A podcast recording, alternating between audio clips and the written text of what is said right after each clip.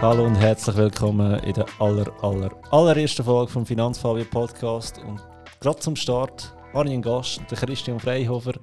Mit dem habe ich geredet, äh, wie mein eigenes Wertschriftenportfolio so ist, ob das etwas taugt oder ob das nichts taugt. Und er hat das eigentlich live im Podcast ein bisschen auseinandergenommen, ein bisschen gesagt, hey, auf da würde ich schauen, da würde ich anders machen. Ja, wenn du da gespannt bist drauf, darfst du jetzt hier gerne ein bisschen reinlassen. Ganz viel Spaß mit der allerersten Episode. Reden wir Christian Freihofer.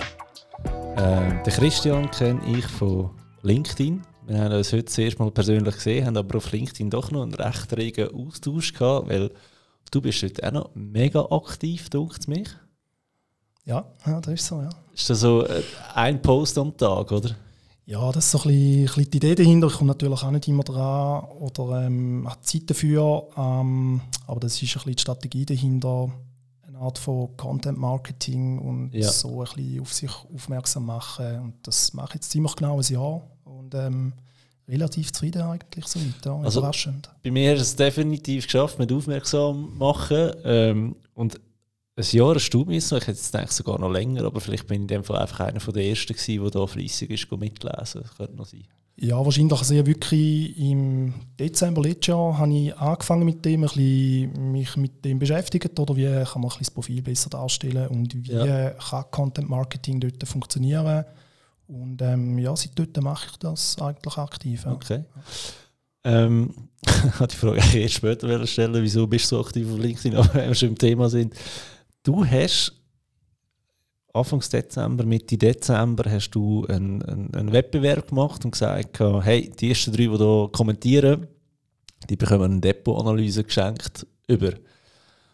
Und ich habe dann gefunden, ja, ich, ich kommentiere das Zeug eh immer oder äh, das liken. Ähm, ich schreibe es da gerade mal an und äh, bin, glaube der Erste gewesen, wenn ich es richtig im Auge habe. Vielleicht der Zweite, ich weiß es auch nicht. Auf jeden Fall einer den ersten drei. Ähm, und habe tatsächlich die Depot-Analyse gewonnen. Und mein erster Impuls war, ach komm, ich schenke den weiter. Oder ich frage dich, ob ich den kann, kann weiter schenken Und dann habe ich mal eine Sekunde länger überlegt und gefunden, nein, weißt du was? Nimm mich doch einfach gerade vor dem Mikrofon auseinander, was ich kann besser machen kann in meinem Depot. Ähm, dann habe ich dir angerufen und du hast äh, sofort zugesagt, du wirst das gerne machen im Podcast. Finde ich mega cool. Danke vielmals. Danke dir. Also habe ich sehr gerne zugesagt. Oder? Ich finde das auch cool. Ist mein erster so Audio-Podcast. Ein Video habe ich auch schon gemacht. Und Ja. ja, also äh, das, das kommt vielleicht oder fließt dann gerade ein bisschen in die, die Marketingstrategie, Content-Marketing. Aber es macht auch Spaß, oder sich austauschen Ja. und über so Medien äh, ist sicher eine coole Erfahrung. Wieso nicht? Auf jeden Fall. Ähm, dadurch, dass es nur Audio ist, ich, ich tue euch schnell den Christian beschreiben. Äh, stellt euch mich vor, einfach nochmal einen Kopf grösser. vom, vom Style her, von der Brille her, vom Anlegen her, ist etwa eins zu eins identisch. Ähm, mega müssen lachen, dachte ich, ich glaube, so stellt man sich Finanzler einfach vor, wie so ein Bilderbuch mit so eigentlich, oder? Aber ich habe Turnschuhe also, und sicher keinen Anzug, oder? Ich du auch, ja auch nicht. Oder? Ja, Da sind wir nein. dann gleich nicht so typische Finanzler. Ja, einfach so Finanznerds da draussen. Okay. Du bist äh, CFA, das ist Certified Financial Analyst. Ich muss immer aufpassen, dass ich nicht Advisor sagen am Schluss noch. Wa- wa- Was machst du den ganzen Tag? Oder stell dich mal vor, Christian. Ja, also sehr gerne. Ähm, ja, ich bin äh, 35, jetzt etwa seit, ja, was ist das, rund, rund zwei, nein, rund drei Jahre selbstständig. Bin vorne bei einem Vermögensverwalter in Zürich gewesen, für knapp zwei Jahre. Ähm, vorne bei einem ähm, Start-up-Unternehmen, das ich mitgegründet habe. Und selber vom, das heißt, oder die Firma heißt Refund Swiss AG. Ja. Ähm, die befasst sich mit so Mehrwertsteuer, Rückerstattungsprozess, das Ganze digitalisiert. Ja. Und ähm, ja, so vom tieferen Background oder einmal studiert im Finance-Bereich und hast während dem Studium Praktikas gemacht bei Banken, also eigentlich der Abstecher. Ähm, zu dem Startup ist dann mehr so ein bisschen eine Ausnahme gewesen. und nachdem, als ich dort raus bin, habe ich eigentlich den Weg ja, in der Finanzindustrie so weiterverfolgt, aber natürlich eben bei mir auch ein bisschen, wie bei dir vielleicht auch ein bisschen das Unternehmergehen und halt das mit der Selbstständigkeit äh, äh, ja, relativ gut können kombinieren oder der eigene Chef sein und sich den liebe langen Tag mit dem befassen, was einem Spaß macht, was einem ja. fasziniert. Ja. ja. Also die, die ganzen Finanzen auseinandernehmen macht, macht Spaß. Ja, also es ist äh, das, ich, ich, verstehe, dass das nicht jeder so denkt. Also meine Freundin zum Beispiel interessiert sich gar nicht dafür, aber äh, ich kann mir nichts Spannendes vorstellen. Oder ich sitze, äh, ja, was auch nicht, wie viele Stunden in der Woche, wenn ich nicht bei dir äh, einen Podcast aufnehme oder bei, bei Kunden ähm, die größte Teil von der Zeit ähm, an, meinem, an meinem Bürotisch äh, vor meinem Bildschirm ja. und, und Sachen lesen, Sachen analysieren, mir Gedanken machen, ähm, dass ich kein dummes Zeug mache mit, mit meinem Geld und dem Geld von meinen Kunden. Ja, ja okay. Du doch mal beschreiben, wie, wie, so ein normaler Tag bei dir aussieht. Mhm. Weil was ich merke ist, auch bei meinen Kollegen, ich weiß zwar, was sie schaffen und wo, aber was sie schaffen wirklich den ganzen Tag, habe ich keine Ahnung. Ich finde es aber noch spannend, wenn die Leute ein bisschen genauer gehen, gehen erzählen, weil irgendwie, wenn du, ähm, Früher bist du ja noch schnuppern als Kind und dann hast du so gesehen, was da so den ganzen Tag läuft. Oder dann hat es so den, den, Kindertag in der Firma gegeben, wo du mal hast können schauen was der Papi macht. Ähm, ich meine, ich bin mit meinem Vater schauen, er ist, er ist äh, Weinhändler. Also der läuft in Restaurants okay. und, und, und Bars rein zu Zürich und, und, und trägt dann einen neuen Wein an. Und ich musste sagen, ich merke jetzt eigentlich keinen Unterschied, was der in seinem Privatleben macht oder beim Arbeiten. Und ich habe letztes Mal einen Beitrag geschrieben, was ein Finanzplaner eigentlich so den ganzen Tag ähm, macht. Ja, erzähl mal, was machst du den ganzen Tag? Nach dem ersten Kaffee, was, passiert? Ja, also der erste Kaffee, äh, wenn ich den nehme, dann, dann bin ich eigentlich schon am Arbeiten. Oder? Also ich, ich arbeite daheim, habe dort ein schönes Büro eingerichtet. Da heisst, mein, mein Arbeitsweg ist nicht so weit. Ähm, ja.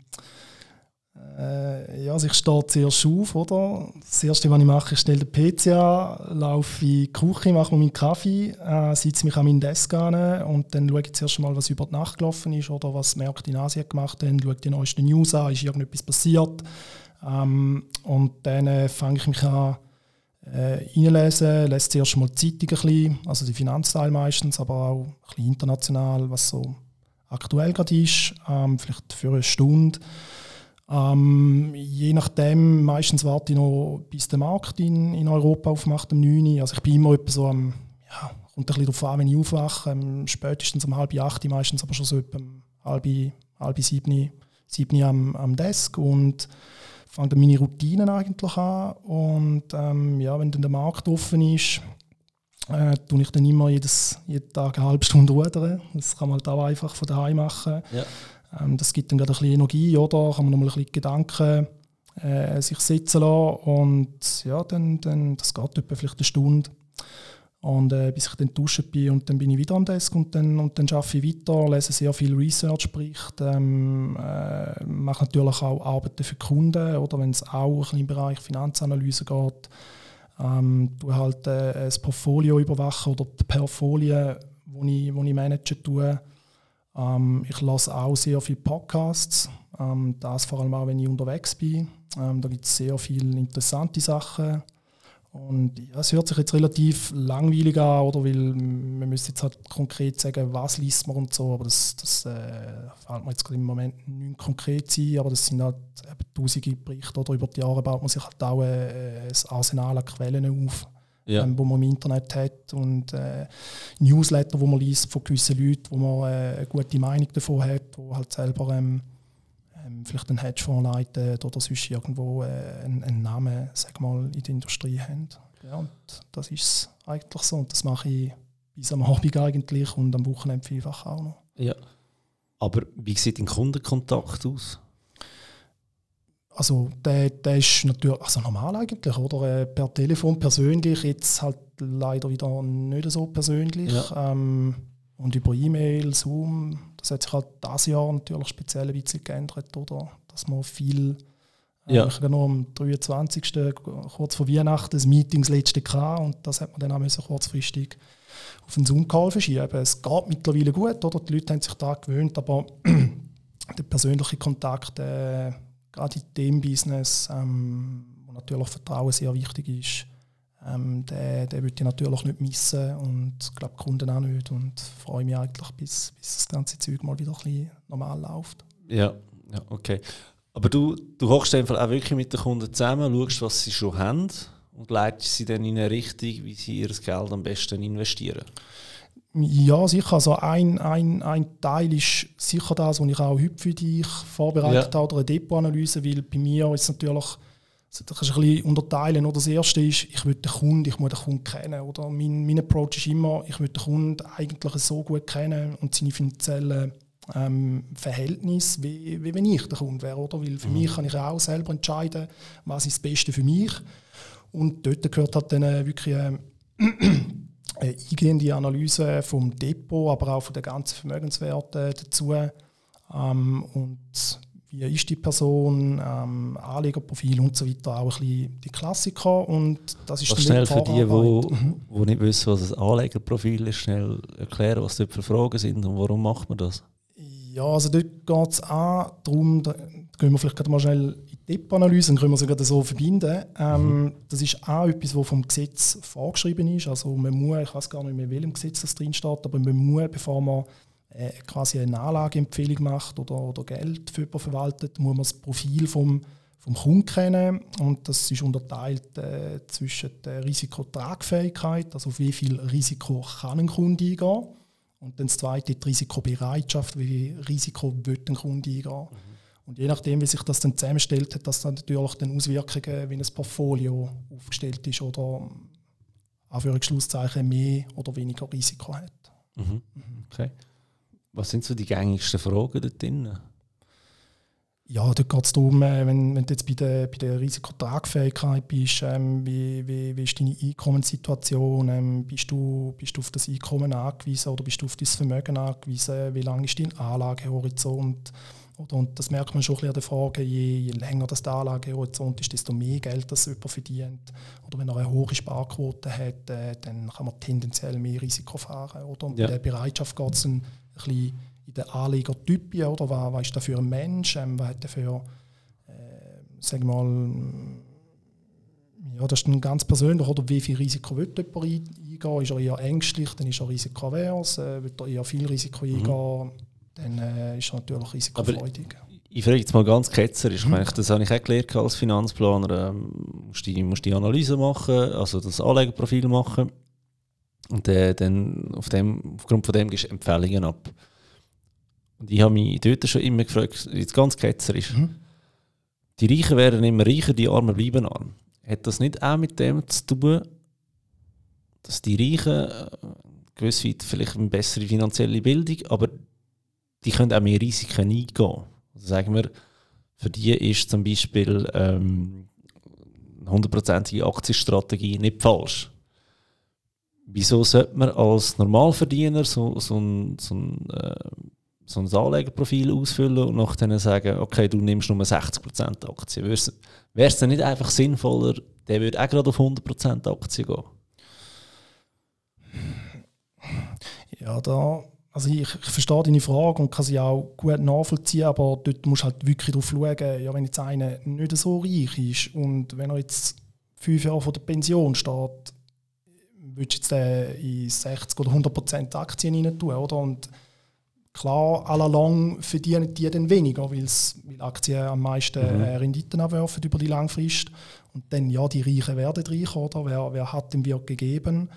Aber ähm, ja, das beißt sich halt dann gleich, oder? Du ja. musst halt wirklich Weil mit deiner Tragfähigkeit, oder kannst das Risiko dir erlauben. Und klar, du reich bist, dann kannst du dir auch einen Verlust erlauben, ohne mhm. dass, äh, dass dir dann nachher wirklich viel schlechter geht. Mhm. Weil du hast ja gesagt, du willst sie gerne so beraten, als ob es dein eigenes Geld wäre, oder? Ich habe den Approach auch. Also wenn ich eine Finanzplanung mache und mit dem Kunden darüber rede, dann sagst du, was für Möglichkeiten hast. Und ich weiß nicht, du hast die Frage sicher auch schon hundertmal gestellt bekommen. Ja, was würde sie machen in meiner Situation, oder? Und dann muss ich sagen, ja, ich persönlich bin so überzeugt von, von oder so ein grosser Verfechter von ETF, dass ich würde sagen, mal, das stimmt für mich und ich würde auch lieber noch mal einen Tausiger mehr als einen weniger rein tun, äh, in dieser Situation. Wegen dem frage ich, wie wichtig ist das Anlegerprofil richtig? Weil wenn es jetzt einfach mal ganz, ganz neutral anschaust, muss man ja wirklich sagen, du hast fast keine Alternative mehr, außer möglichst viele Aktien. Nein, da, da sehe ich überhaupt nicht so. Das, das, äh, das, das ist ein bisschen das, das Narrativ, das irgendwo auch schon berechtigt ist und ich kann verstehen, dass das kommt, oder Tina, there is no alternative ähm, ja. zu Aktien. Ähm, aber da gibt es da gibt's eigentlich sehr, sehr viele andere Sachen. Oder? Die Leute denken immer, ja, der Market, ähm, das ist der Aktienmarkt, aber es gibt natürlich äh, noch viele, viele andere Assetklassen, wo man kann investieren kann. Und jetzt gerade bei mir zum Beispiel in den letzten ähm, also ich habe vorhin gesagt, ich bin drei Jahre selbstständig, ähm, die Aktiengesellschaft sozusagen und, und die offizielle Tätigkeit als Vermögensverwalter mache ich jetzt ziemlich genau ja, etwa eineinhalb Jahre. Ähm, in diesen eineinhalb Jahren habe ich immer extrem tiefe Aktienquoten gefahren und die Renditen ja. sind, sind sehr gut gewesen. Also wenn du das auch mit dem normalen Benchmark vergleichst, weit raus, oder? Also eigentlich wenig Risiko gefahren, immer sehr hohe Cashquoten gehabt und Aktien massiv untergewichtet. Und das ist dann eigentlich so der Praxisbeweis, um zu sagen, es gibt sicher Alternativen zu Aktien. Es kommt halt dann ein bisschen darauf an, wie das man es macht. Oder? Aber beziehst du das auf die letzten eineinhalb Jahre? Oder? Mhm, ja, ja. Weil wir sagen ja immer, ja, alle kommst langfristig 15 Jahre und mehr. Ja, ja. ja. Ähm, würdest du es dort dann auch so machen? Ich kann nicht sagen, wo ich, wie, wie groß meine Aktienquote in 15 Jahren ist. Ich kann auch nicht sagen, wie hoch das in zwei Jahren ist. Oder das muss man dann schauen. Und klar, der Track Record ist nicht so lang. Und äh, ich muss dann auch schauen, ist der in 15 Jahren immer noch so gut. Ja, okay. Aber so wie ich vorhin rausgehört habe, also du musst ein grosser Teil von deiner Tätigkeit ist eigentlich wirklich dich informieren, jeden Tag, was geht auf dem Markt, was ist über Nacht gegangen, wo ich geschlafen habe, im, im asiatischen Markt und so weiter. Und dort investierst du recht viel Zeit drin. das ist da, wo dir Spass macht. Ja. ja. Okay. Das ist eben da, wo ich so extrem anstrengend finde an, an Aktien. Wegen dem habe ich gerne ETFs, die einfach machen, was sie sollten. Hoffe, ich weiß es nicht. Du kannst mir danach besser sagen, wenn wir zu meinem Depot gehen. Aber das ist so deine Tätigkeit in dem Fall, wo du den ganzen Tag ja, äh, ja, auf jeden Fall. Also ich, bin, ich, ich tue übrigens auch sehr viel in ETFs investieren. Oder bei dem Vermögensverwalter, wo ich vorne war, bin ich auch quasi in der Abteilung, gewesen, wo, wo, wo ETFs vertrieben hat, da institutionelle ähm, Kunden. Also ich kenne die Produkte sehr gut und finde es auch relativ gut. Und immer ein bisschen, es gibt überall Pro und Cons. Ähm, aber ja, die Tätigkeit ist halt wirklich, oder kommt ein bisschen vom Anlagestil raus. Ähm, ich bin sogenannte, oder ich will mich so bezeichnen als, als Global Macro ähm, Investor sozusagen. Mhm. Ähm, und da geht es auch weniger darum, um Aktienanalysen zu machen und äh, grosse Bilanzen zu lesen. Da geht es ganz einfach gesagt ums große Ganze. Oder? Und da spielt dann natürlich auch Wirtschaft, Politik, Finanzmärkte und so weiter ja. drin. Und das ist halt das, was mich, was mich intellektuell so reizt. Oder? Darum kann ich auch ja. 10, 11 Stunden am Tag mich mit so Sachen beschäftigen. Oder? Ja, ich, ich finde es mega cool, weil bei mir ist glaube, das Gleiche, wenn ich mal im Finanzplan von einem Kunden bin und, und merke, okay, wenn ich an dem Schreibli ein bisschen drehe, dann verändert es dort etwas und da und die Konsequenz. Das ist eben schon da, wo wir, wegen dem, ich glaube, uns sieht man es einfach an, dass wir irgendwie Finanznerds sind, du in die Richtung, ich in die. Ich finde es voll geil. Ähm, die Depot-Analyse, die ich gewonnen habe, die hat ja einen Wert von 249 Franken. Das ist sicher berechtigt, das stelle ich gar nicht in Frage. Aber wie, wie verdienst du dein Geld als Angestellter in deiner eigenen Firma? Wie, wie, wie läuft das ab, wenn ich da darf? Ja, ich habe natürlich einen super Chef, oder, wo man einen super Lohn zahlt. nein, Spaß beiseite. Also, das ist jetzt ein Teil davon. Man kann es vielleicht grob unterteilen zwischen der Anlageberatung, das ist dann eigentlich ähm, eine Honor Honorarberatung. Ähm, das ja. deckt eigentlich, sag mal, über Verallgemeinerung gesagt, äh, alles ab, wo, wo ein Kunde Interesse daran könnte haben, was mit äh, Finanzen zu tun hat. Klar, ich mhm. mache jetzt nicht irgendwie eine große Steuerberatung, dort hat man seine Netzwerkpartner, aber vor allem, wenn es ins Thema Anlagen hineingeht, Pensionplanung oder auch Vermögensplanung oder wenn einer kommt, ich habe das Studium abgeschlossen, verdiene relativ gut, ähm, ich habe gehört, ich sollte mich da, das ist auch ein Thema, wo du äh, Gott sei Dank ähm, propagierst, dass man sich selber mit seinen Finanzen auseinandersetzen soll. Ähm, und die Leute stellen sich halt dann irgendwann die Frage und wie gesagt, äh, voll ausgelastet sind in ihrem eigenen Job, gehen halt dann so zum genannten Experten, wenn ich das Wort nicht so gerne habe, aber wenn ich, ich etwas brauche, ich schneide mir die Haare nicht selber, oder, oder wenn ich äh, etwas Rechtliches brauche, dann gehe ich zum Anwalt und so gehen mhm. die Leute zu, zu jemandem, wo sie glauben, dass er auf dem Gebiet etwas versteht. Und das ist dann eben ein bisschen die klassische Beratung, das mache ich eher weniger. Ähm, das ist eine Honorarberatung und der, der, der größere Teil ist eigentlich die Vermögensverwaltung, oder, wo man das Geld der Kunden aktiv ähm, verwaltet tut. Darf ich fragen, Honorarberatung, was hast du für einen Stundensatz? Also ich habe im Geschäft einen von 250 Franken, über Finanzfabian 200 Franken. Wo, wo bist du da etwa angesiedelt?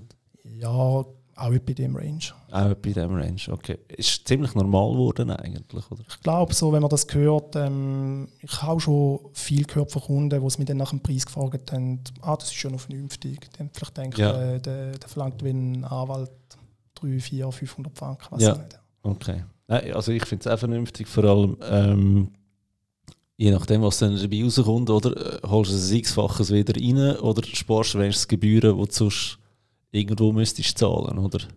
Ja, sicher. Also klar denke ich natürlich, dass die Dienstleistung etwas bringt und ihr Geld natürlich wert ist. Und auf jeden Fall, ja. Ja. Klar. Okay, cool. Ähm, LinkedIn nochmal, eben, du bist, du bist dort mega aktiv, also wirklich täglich etwas am raushauen. Ähm, ich schaue es immer an, finde es immer mega spannend. Ab und zu muss ich sagen, ich komme nicht raus. Äh, zu viel äh, Fachbegriff, aber kann man dich ja auch noch gut schnell nachfragen. Du, wie ist das?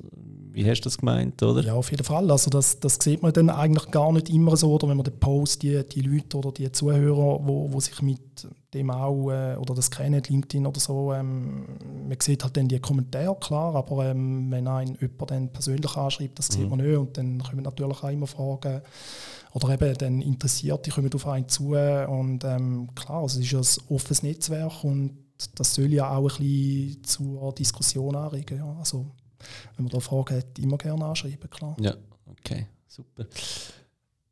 Ich habe letzte bei dir, also letzte ist glaube ich gerade heute Morgen gewesen, hast du einfach wieder mal einen Kommentar abgeladen, ähm, Gold und Bitcoin. Und zwar äh, sind wir beide und äh, Marcel Chevrolet auch markiert worden von, von jemandem, den wir auch kennen, von LinkedIn. Und du hast noch viel, also Gold und Bitcoin, du, du, du findest das ein gutes Investment, oder wie darf ich das verstehen? Ja, beim, beim Anlegen ist es äh, ein bisschen wie die Juristerei, oder? es kommt darauf an, oder? Ähm, äh, grundsätzlich ja, auf jeden Fall. Also, ähm, ich habe ja vorhin gesagt, oder ich habe viel, viel von der Rendite oder wenig von der Rendite ist von, von Aktien gekommen in den letzten eineinhalb Jahren. Ein großer Teil, ähm, vor allem äh, bis in Sommer, ist äh, von Gold und Edelmetall gekommen und ja, seit dem Sparsommer, Herbst dann auch viel von, von Bitcoin unter anderem. Ja. Ich glaube, ich habe mal gelesen in einem Beitrag, den du gepostet hast, dass du vor Corona bei deinen Kunden recht oben runtergefahren bist mit der Aktie und Gold aufgestockt hast. Habe ich das richtig ja, im Kopf? Ja, ja, ja. Ähm, da war auch ein bisschen natürlich ein Grund, gewesen, ist die Frage, ob, ob einem das in der Zukunft dann auch wieder ähm, gelingt. Das ist auf jeden Fall der Anspruch, ähm, dass man halt dann, ich sage mal, ein bisschen die, die gröbere Asset Allocation halt steuert und dementsprechend anpasst, wie man halt das makroökonomische Bild sieht. Oder? Und im, im Herbst ähm, 2019 war schon lange klar, gewesen, dass, ähm, dass der Wirtschaftszyklus eigentlich am Ende sind. Die Zinsen sind dort schon am Sinken. Gewesen. Äh, das hat man auf verschiedene Faktoren äh, gesehen. Ich will jetzt vielleicht nicht gerade ins, ins, ins Detail gehen. Ähm, und für mich war dort klar, gewesen, dass Aktien zu dem Zeitpunkt ein relativ riskantes Investment mhm. sind, also eher wenig Upside bieten, aber äh, entsprechend Downside. Ähm, dass wahrscheinlich eine wirtschaftliche Abschwächung kommt. Ähm, was passiert in so einer Abschwächung? Ja, die Zinsen gehen noch weiter runter, ähm, es wird Geld gedruckt, Gold geht runter, Aktien gehen runter. Und ähm, ja, darum, ja, heute vor einem Jahr sozusagen, ähm, sehr tiefe Aktienquote, fast gar nicht, relativ viel Gold und darum dort auch im, im März ja. dann nicht viel davon gespürt. Was okay. dann eher partiell braucht, um gewisse Aktien auch nachkaufen, aber nur mal äh, Gold vor allem und dort auch eine hohe Cashquote dann Ja. Bei mir ist ja im März ein relativ steiles Loch drauf, wie ich glaube bei den meisten, die äh, in Aktien und ETF investiert sind. Habe mich ehrlich gesagt gefreut, weil ich habe dann einfach nachgekauft, nachgekauft, nachgekauft. So gut wie es gegangen ist vom Cashbestand her, der ist dann leider nicht so hoch gewesen, da ähm, bekomme ich sicher auch noch eins auf die Finger von dir nachher. Aber habe mich dann jetzt schon wieder gefreut, weil ich gesagt habe, ja, eigentlich ist es geil, weil jetzt bin ich schon wieder im Plus. Oder ja. jetzt, jetzt, jetzt habe ich sie draufgeholt, sicher auch mit den Zukäufen, die ich gemacht habe. Aber du bist in dem Fall eigentlich wo du, wo du unten warst, hast du eigentlich können einkaufen weil du nicht so viele Aktien gehabt hast. Oder? Und dementsprechend hast du viel mehr Rendite können jetzt mitnehmen in dieser kurzen Zeit. Ja, also klar, ich habe ein bisschen nachgekauft, ähm, auch für Aktien, die ich gerne noch tiefer hatte, ähm, schöne Optionen verkauft oder die Volatilität ist hoch gewesen, hat man dort noch zusätzlich eine schöne Prämien bekommen. Also als ja. Beispiel zum Beispiel, ich habe, ich habe Swiss Re, ich glaube Anfang März gekauft, viel zu früh, oder? Ähm, und äh, dort dann noch viele Putz dazu geschrieben, um sie noch tiefer zu kaufen. Habe sie leider dann nicht bekommen, weil ich denke, der Markt werden weiter runterfallen. Ähm, aber äh, über alles oder mit dem tiefen Einkaufspreis, mit der Dividende, wo dann glaub, die Rendite irgendwie 8, 9 Prozent irgendwie so etwas mhm. war, plus noch die Optionsprämie, hast du allein auf so einer Position schon in einem Jahr eine Rendite von, ich weiß es jetzt gar nicht, 15, 16 Prozent ja. oder so etwas. Und das schon auch gebraucht, aber dann eben die Hauptrendite ist wirklich nicht gewesen. Ich bin dort, äh, das war auch quasi ein Fehler gewesen, oder? Jeder macht Fehler. Logischerweise eigentlich im Nachhinein zu wenig Aktien gekauft ähm, Goldmine-Aktien viel gekauft, aber das zähle ich jetzt nicht so direkt zu Aktien. Ähm, das ist dann eher, eher der, Gold schon. Ja, das ist dann schon vom, vom, vom Rational dahinter oder von, von der Trade-Idea sozusagen, ist das der, der Edelmetall Goldplay ja. gewesen, weil du dort bei den bei der Aktien noch ein Leverage drin hast. Ähm, das hat dann mehr gekauft und ähm, im Verlauf des Jahres dann noch vor allem Kryptowährungen, die dazugekommen sind, das hat dann eigentlich für die Rendite gesorgt ja. und weniger die Aktien ja. eigentlich was, was schade ist oder im Nachhinein. ähm, ja, das ist lustig, was du vorhin gesagt hast, du denkst, mehr geht noch weiter. Habe ich eben nicht gemeint. Also ich, ich habe 23. März war für mich ein schwarzer Tag, wo es dann wieder drehen hat, weil ich auch wirklich gedacht es, es geht noch mal mehr. Aber ja, jetzt momentan, wie es ist, ist gut. Ich habe keine schlaflose Nacht gehabt, von dem her äh, alles easy. Und das nächste Mal, wenn, wenn man das Gefühl hat, es crasht, ähm, sind wir besser vorbereitet, denke ich jedes Mal. Ja, auf jeden Fall, ja. Klar, man lernt ja, ja immer sehr viel dabei. Oder? Ist auch von mir, für mich der erste richtige Crash, gewesen, wo man so Hut nach miterlebt, Dotcom, dort bin ich halt auch noch zu jung gewesen, und da die mhm. Finanzkrise, das hat man so ein bisschen am Rande ähm, mitbekommen, hat dort gerade angefangen zu studieren, aber man ist natürlich dort nicht äh, selber investiert, am, am, am Desk dann ist es ja, immer anders. Genau, oder? genau, genau. und äh, das ist schon sicher ein sehr interessantes Jahr gewesen. Aber cool finde ich jetzt auch bei dir, du bist wirklich auch selber investiert. Oder? Das, das finde ich noch ganz wichtig, ob du eine Beratung hast von jemandem, der einfach jetzt ähm, theoretisch darüber redet oder ob er wirklich auch selber Geld in das, das sind für mich Welten, die Beratung, ja. weil du redest ganz anders miteinander. Du verstehst auch, warum jemand schlaflose Nächte hat oder eben auch nicht. Ähm, ich finde das mega wichtig, oder? Ja, absolut. Also ich, ich habe mir das auch ein bisschen zu eigen gemacht. Oder es gibt so viele Leute, die, die irgendwie CNBC schauen oder auch sonst welche Kommentatoren, ähm, wo du eigentlich genau weißt, der leitet selber kein Geld an. Der hat vielleicht irgendwo sein Depot. Mhm. Ähm, äh, aber da, was er sagt, mit dem, was er macht, wenn er überhaupt etwas macht, das muss überhaupt nicht das Gleiche sein. Oder? Und ich habe mir zu eigen gemacht auf so Leute, die Meinungen, die dürfen natürlich eine Meinung haben, aber die, die ist nicht relevant. Das nicht die, die du gerade los das, das ist wie wenn der, der Neymar auf den Benny Thurnherr lässt. Oder der Benny Thurnherr hat sicher eine Ahnung von, von Fußball, ähm, hat dort auch natürlich ein, ein grosses Wissen, aber er ist halt ein Kommentator, oder? Ja. Äh, ähm, du nicht selber Fußball spielen. Und, und, und das ist bei mir schon auch etwas, was ich gerne so übernommen habe für meine Firma, dass eigentlich mit dem, mit dem englischen Begriff Skin in the Game. Oder? Das, ich sage den Kunden immer, ein Vorteil, wo, wo, wo sie bei mir haben, ist, dass sie sich eigentlich wie einem Family Office anschliessen. Oder? Ja. Also, das heißt, wenn, wenn ich heute Gold kaufe, jetzt einfach als Beispiel, dann können sie sicher sein, äh, wenn sie jetzt schon voll investiert sind, laut ihrem Risikoprofil mhm. natürlich, dann kaufe ich für sie auch Gold. Also ja. ich mache dann das, was ich sage. Oder? Und, ja. und ich glaube, das gibt halt noch das Vorleben, nicht nur das Vorsagen, sondern das Vorleben wirklich. Ja, und dann hast du halt auch, äh, hast halt auch eine Anreizstruktur, ja. oder, zum, zum kein, kein Seich machen. Nein, das ist auch da, was ich ähm, auf meinem Blog immer wieder probiere. Ähm, also finanzfall.ch wenn ich eine Aktie kaufe oder einen ETF, dann poste ich das relativ öffentlich. Also erstens schreibe ich sehr wahrscheinlich im, im Blog drüber.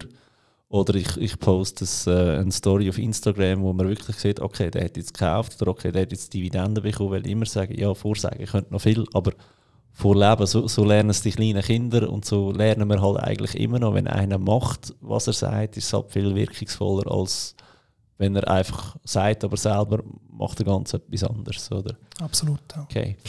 Ähm, bevor wir jetzt in mein Step reingehen, ich bin wirklich mega gespannt, das kribbelt drin, was du dazu sagst, möchte ich noch schnell im ähm, Sponsor vom heutigen Podcast äh, danken. Das ist die Aargauische Kantonalbank. Danke vielmals, dass ihr das möglich gemacht habt. Und jetzt, Christian, jetzt kannst du mir äh, durchwaschen mit, äh, was ich alles falsch gemacht habe oder was ich auch richtig gemacht habe. Weil die, äh, bei mir geht es ja stark um die ETF-Dividendenstrategie. Mhm. ist auch einer der Blogbeiträge, wo, ich, wo viel gelesen worden ist, wo ich auch immer wieder verlinke, wenn die Leute wissen, wie ich investiert bin. Mhm. Und jetzt ist das erste Mal, äh, was ich da als ein Experte das Gemüse, also Entschuldigung für den Ausdruck Experte, aber Mangel besseren Wort, äh, Wörter. Ähm, ja, erzähl mal, wie, schlage ich mich da so? Ja, also zum, zum vielleicht noch einen Schritt äh, zurückgehen, oder ich habe vorhin kurz erwähnt, Gesamtvermögenssituation ist, ist bei so einer Analyse natürlich immer wichtig. Das haben wir bei dir auch noch kurz angeschaut. Und ähm, bei dir quasi in, in Anführungs- und Schlusszeichen das Schlechte, aber das liegt einfach an deiner Lebenssituation. Oder mhm. junge Menschen äh, haben logischerweise noch nicht so viel sag mal, liquides Vermögen. Bei dir ist es noch zusätzlich speziell, oder du hast eine eigene Firma, du hast auch schon Wohneigentum und, und das sind halt natürlich Vermögenswerte, wo, wo einen grossen Teil von deinem Gesam Gesamtvermögen ausmachen. Mhm. Oder? Und dann äh, noch ein bisschen Vorsorge natürlich ähm, und der Wertschrift, der Cashbestand, einen, einen relativ kleinen Anteil von deinem Vermögen macht, ähm, unter 15 Prozent. Und, und dass man an so einer Allokation schon mal sieht, oder das ist auch für Kunden immer mal interessant, dass sich mal dem bewusst sind, ah, ja, in der Pensionskasse habe ich auch noch 300'000, ah, meine Wohnung ist ja noch ja. fast eine Million, oder? Vor zehn Jahren ist sie halt noch günstiger. Ja, das geht immer vergessen. Dass halt sich mit der Zeit dann auch Vermögens- oder Gewicht über die einzelnen Vermögenswerte so verschieben, dass sich die Kunden das gar nicht so bewusst mhm. sind. Das ist auch noch das ist sehr schwierig oder relativ schwierig das ist halt relativ neu, die Aufstellung, weil sehr viel Eigenmittel eigentlich für, für die Wohnung aufgewendet worden sind. Also dort ist, meine Mysteria ist fast leer, wie du dort siehst. Ähm, ich habe auch ähm, einen Teil aus der Pensionskasse rausgenommen ähm, für das Wohneigentum, weil, weil da Geld lieber bei mir als in der Pensionskasse, aber das ist wieder ein anderes Thema. Und dann bist du halt relativ schnell mal stark ausgelastet mit Immobilien. Oder ich denke, nein, wenn ich mein ganzes Eigenkapital dort wieder würde rausnehmen und könnte, sag jetzt mal Aktien, ETF, Bitcoins äh, kaufen, würde es auch anders aussehen. Aber momentan ist es so und das ist ja auch, sag jetzt mal, das Ziel von mir, dass ich das wieder mehr aufbaue richtig äh, Wertschriften. Okay ja, das würde, das würde sicher Sinn machen. Oder? Und, und, und von so einem Chart, äh, Zuschauer sehen jetzt nicht, aber eben der, der Immobilienpart ist recht ähm, hoch. Das gibt dann schon auch die ersten, ähm, sagen wir mal, Anhaltspunkte, wie noch ein Wertschriftendepot zusammengesetzt ist. Oder? Wenn natürlich äh, zwei Drittel von deinem Vermögen in Immobilien, Immobilien mhm. sind, dann wirst du wahrscheinlich keinen Immobilien-ETF noch kaufen. Oder, oder dort das, das gleiche Risiko ähm, ins Depot reinholst. Aber ähm, ja, sollen wir vielleicht dann gerade mal schnell zum ja, Wertschriftendepot gehen? Ich habe das einfach mal so grundsätzlich analysiert, wie das zusammengesetzt ist. Oder du hast aufgrund natürlich von deinem Risikoprofil du hast eine, eine sehr große oder gute hohe Tragfähigkeit, du kannst die Risiken tragen und vor allem auch bei dir, du willst es tragen. Mhm. Also dein Risikoprofil siehst oder, oder du bist ganz rechts oben oder hohe Rendite, du bist ein aktiver Anleger. Ähm, das, das passt so weit, oder? Wenn man dann ins Depot hineinschaut und schaut. Also aktiv, passiv, nicht, dass da noch falsch verstanden wird. Nein, das ist natürlich nicht mit der, mit der Anlagevehikel gemeint, aber ja. du bist ein aktiver Anleger oder du tust genau. den Entscheid selber machen. Du, du gehst nicht zu mir und sagst, Christian, mach mal bitte das Mandat. Ja. Nein, du willst dein Monat für Monat Sparquote reinhauen. Genau. genau, genau, genau. Und darum äh, eben deine Asset Allocation im, im äh, Wertschriftendepot sieht so aus: 94% Aktien, 4% Bitcoin, 2% Cash. Das ist eigentlich okay. Oder? Und bei dieser Analyse geht es jetzt nicht darum, ja, sollst du jetzt Aktien kaufen, also sollst du jetzt die mhm. Hochquote fahren. Einfach mal aufzeigen, wie es ist. Genau, grundsätzlich kannst du so ein Risiko eingehen. Oder? Und klar, Risiko ist immer relativ. Ähm, aber äh, so grundsätzlich ist jetzt nichts, wo, wo ich müsste sagen, oh meine Güte, oder? Ähm, sechs Einzeltitel macht 18% aus und dann hast du eben sechs ETFs, die dann nachher glaub, noch ein bisschen genauer anschauen können. Die Dividenden-ETFs die machen 70% aus. Mhm. Das ist eigentlich okay.